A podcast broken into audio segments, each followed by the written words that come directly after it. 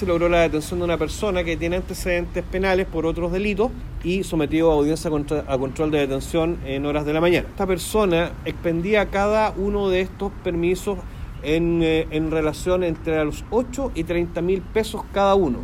Y eh, solamente durante el mes de septiembre habría comercializado 603, una cantidad un poco superior a los 630 permisos temporales de desplazamiento del orden de colectivo.